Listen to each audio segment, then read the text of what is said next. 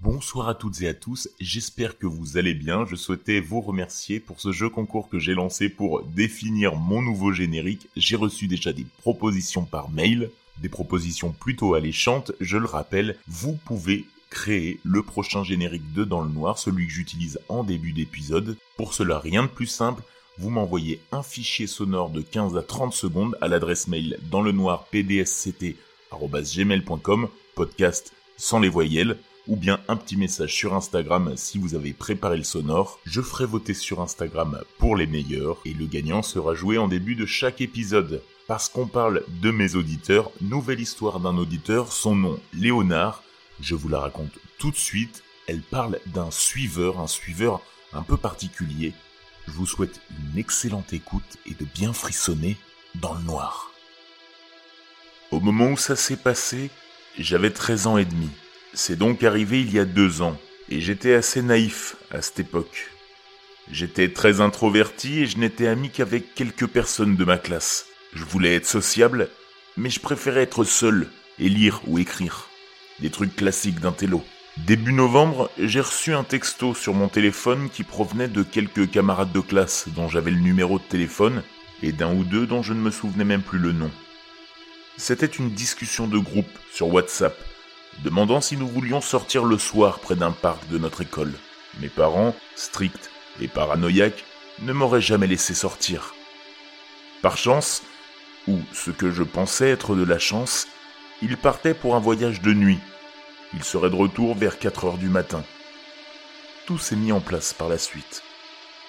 Une fois que mes parents sont partis, vers 20 heures, j'ai couru vers la porte et j'ai pris le chemin du parc.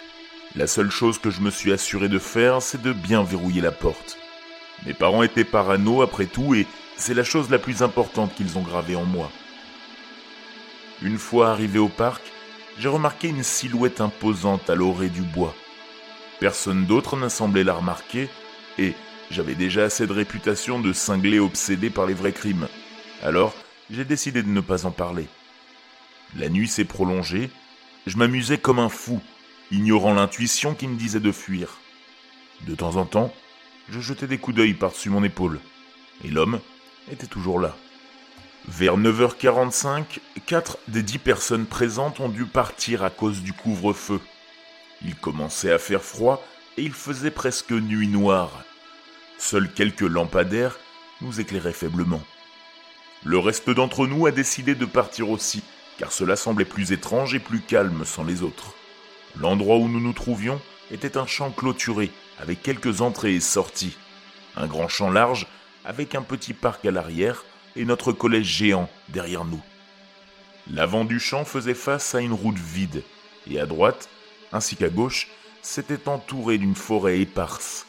Toutes les personnes restantes ont été récupérées par des voitures, ce qui signifie qu'elles sont allées dans le sens opposé de la route, puisque c'est là que se trouvait le parking.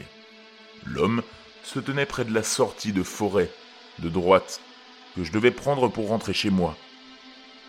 Je me suis éloigné de mon groupe et j'ai essayé de calmer ma respiration. Je ne voulais pas être parano, mais avec tous les podcasts d'horreur et de crimes que j'écoutais, ça me rattrapait forcément. L'homme devait avoir la quarantaine, les cheveux bruns et avec une longue barbe grise. Il devait mesurer environ 1m80 en réalité, mais à ce moment-là, il semblait plutôt en mesurer 2 mètres. Il se tenait à environ 3 mètres de la sortie que je devais prendre. Alors quand j'en ai été assez proche, j'ai couru sur environ 300 mètres à travers la sortie et les bois. Une fois que je me suis senti suffisamment en sécurité, j'ai commencé à accélérer le pas dans les bois. J'ai entendu un claquement et un craquement derrière moi. J'ai arrêté de marcher pendant une seconde et j'ai regardé rapidement par-dessus mon épaule. Il marchait lentement derrière moi, presque comme s'il essayait de ne pas être suspect. Mais cela n'a fait qu'accroître ma peur. Je me suis retourné et j'ai marché si vite que je faisais presque du jogging. J'habitais à environ dix minutes du parc où nous avions traîné et je n'étais pas assez athlétique pour courir jusqu'à la maison. Après environ 7 minutes de marche rapide, j'étais dans mon quartier. Je savais que je pouvais courir jusqu'à chez moi s'il le fallait, alors j'ai vérifié s'il était toujours derrière moi. À mon horreur, il n'était plus qu'à un mètre cinquante. J'ai couru, j'ai couru plus vite que je ne l'avais jamais fait. J'entendais ses pas derrière moi qui résonnaient sur le béton alors qu'il courait lui aussi. J'ai plongé dans une ruelle que je connaissais bien et j'ai essayé de le semer dans un parc, rallongeant ainsi mon chemin jusqu'à la maison. Je pouvais entendre son souffle lourd, suivi de ses pas, alors qu'il essayait de me suivre. J'ai traversé des maisons, des arrière-cours et des cours. Je suis finalement arrivé chez moi et j'ai monté les marches, en volant presque. J'ai regardé derrière moi et il venait d'arriver en bas de mes escaliers. J'ai déverrouillé la porte et je l'ai franchie en la fermant derrière moi. Et je l'ai entendu frapper la porte de toutes ses forces. J'ai couru dans toute la maison, verrouillé toutes les fenêtres, éteint toutes les lumières, et je me suis caché dans ma chambre avec un couteau de cuisine, juste au cas où il entrerait. Heureusement, il n'est pas entré. Si le monde était meilleur, c'est là que mon histoire s'arrêterait. Mais ce n'est pas le cas. Après quelques mois, je n'ai pas vraiment dit à qui que ce soit que ça s'était passé, parce que je ne voulais pas avoir de problème avec mes parents pour avoir fait le mur ou autre chose. Je ne suis plus sorti avec personne, ni avec aucun groupe, et mon statut de solitaire est revenu. J'ai commencé à écrire des histoires d'horreur pour m'en sortir, et je ne sortais jamais après 19 heures. C'est vers le mois de février qu'un de mes camarades de classe m'a raconté l'histoire d'un homme qu'il avait suivi chez lui dans le bus. Il l'a décrit presque exactement de la même manière que l'homme qui m'avait poursuivi jusque chez moi. Quelqu'un d'autre, une fille, a mentionné qu'il ressemblait au type qui se tenait souvent devant l'école et qu'il avait essayé de la suivre jusque chez elle. je n'ai pas participé à la discussion, mais tout le monde était d'accord pour dire que c'était un type bizarre. On l'a un peu oublié et j'ai fini par passer à autre chose moi aussi.